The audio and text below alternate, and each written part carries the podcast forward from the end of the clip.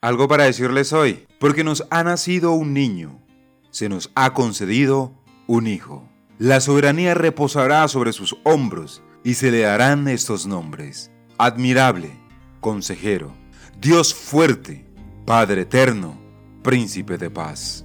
Isaías capítulo 9, versículo 6. Y entre tantas cosas que decir, sí, tengo algo para decirles hoy. No es burla, es el verdadero rey. Mis amados, Dios les bendiga y bienvenidos a un nuevo capítulo de algo para decirles hoy. Y hoy quiero decirles que no es burla. Realmente Jesús es el verdadero rey, no solo de los judíos, rey de todos, rey del universo. Y para iniciar, quiero decirles que este fragmento de lo que les voy a hablar hoy fue adoptado del libro Escándalo, la cruz y la resurrección de Jesús. Ahora bien, inicio de esa manera ya habían azotado a Jesús mientras le interrogaban. Más tarde, inmediatamente después de que se declarara la sentencia de crucifixión, repitieron los azotes. Eso también era parte del procedimiento. Era costumbre azotar a los prisioneros antes de llevarlos a ser crucificados. Sin embargo, lo que sucede desde el versículo 27 al 31 no era lo normal. Y me estoy refiriendo al capítulo 27 del libro de Mateo. No era normal esto, más bien los soldados del gobernador se juntaron, desnudaron a Jesús y echaron sobre él una especie de manto escarlata para hacerle parecer un personaje de la realeza. Luego unieron algunas ramas de espinos de la vid que tienen púas de 15 a 20 centímetros de largo y formando una cruel corona de espinas, se la ajustaron en la cabeza. Le pusieron una vara en la mano como si fuera un cetro y no conformes con esto, se turnaban para inclinarse ante él en reverencia fingida, por supuesto, y le golpeaban, gritando, Salve, rey de los judíos, para luego completar el espectáculo escupiéndole la cara y azotándole una y otra vez con el cetro de mentira. Carcajadas escandalosas y burlonas llenaron la habitación hasta que los soldados se cansaron de su juego. Una vez terminaron de reírse de él, haciéndolo pasar por el rey de los judíos, le pusieron su propia ropa y se lo llevaron para crucificarlo.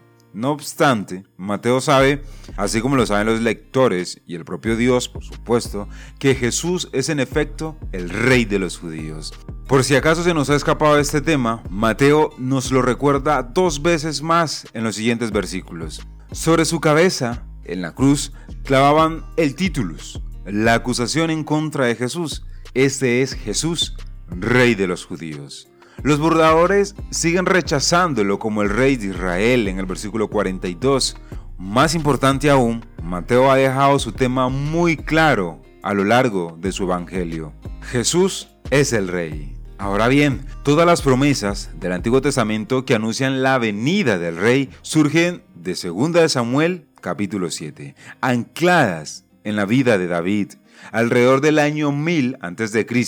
Casi 300 años más tarde, el profeta Isaías habló de uno que se sentaría sobre el trono de su padre David, alguien a quien además se le llamaría admirable, consejero, Dios fuerte, Padre eterno, príncipe de paz, lo que leamos al principio en Isaías capítulo 9 versículo 6. El capítulo inicial de Mateo recoge esta profecía en el Antiguo Testamento. En el segundo capítulo, los magos preguntan dónde está el rey de los judíos que ha nacido. Al comenzar su ministerio público, Jesús habla constantemente acerca del reino, su naturaleza, su crecimiento, su promesa y su consumación. En alguna de las llamadas parábolas del reino, las historias que relata Jesús en ocasiones lo presentan a él mismo como el rey. El mismo tema surge en el juicio ante Pilato. En el capítulo 27, versículo 11, para ser más preciso, Pilato, el gobernador, le preguntó a Jesús, ¿Eres tú el rey de los judíos? Tú lo dices, le respondió Jesús en una aseveración firme. El propio Pilato rápidamente discernió que aunque Jesús alegaba de ser el rey de los judíos, no representaba una amenaza política inmediata, y procuró soltarlo. Sin embargo, la confesión estaba ahí, y Jesús quedó condenado ante la acusación de traición, un cargo que conlleva la pena capital. Mientras los soldados se mofan de Jesús como si fuera el rey de los judíos, Mateo sabe claramente, así como sus lectores, que Jesús realmente es el rey de los judíos. Al exclamar, salve, rey de los judíos, lo que querían decir los soldados era justamente lo contrario. Jesús no es el rey, sino un patético criminal. Sin duda los soldados creían que su humor gozaba de una ironía estupenda. Pero Mateo ve una ironía más profunda. De hecho, cuando los soldados denigran a Jesús considerándole un malhechor despreciable, las palabras que usan en efecto dicen la verdad, lo contrario a lo que ellos quieren decir. Jesús en realidad es el rey. Ese es el propósito de este párrafo. El hombre de quien se mofaron llamándole rey resultó ser el verdadero rey. Ese es el propósito de este párrafo. El hombre de quien se mofaron o se burlaron llamándole rey resultó ser el verdadero rey. Los que conocen bien la Biblia saben perfectamente que Jesús es más que el rey de los judíos. Es el rey de todos, es el Señor de todos. Mateo mismo lo deja muy claro en sus últimos versículos. Ya resucitado, Jesús declaró que toda la autoridad en el cielo y en la tierra era suya.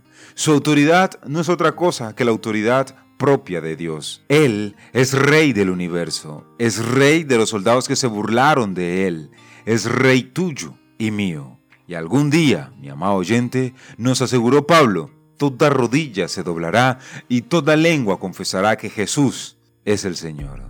El hombre de quien se burlaron, llamándole rey, resultó ser el verdadero rey. Eso tenía para decirles hoy, mis amados. Dios les bendiga en gran manera. Y me despido diciéndote, deja que Jesús gobierne tu vida. Él es el Rey de Reyes y Señor de Señores. Soy Bill Jones y esto fue algo para decirles hoy.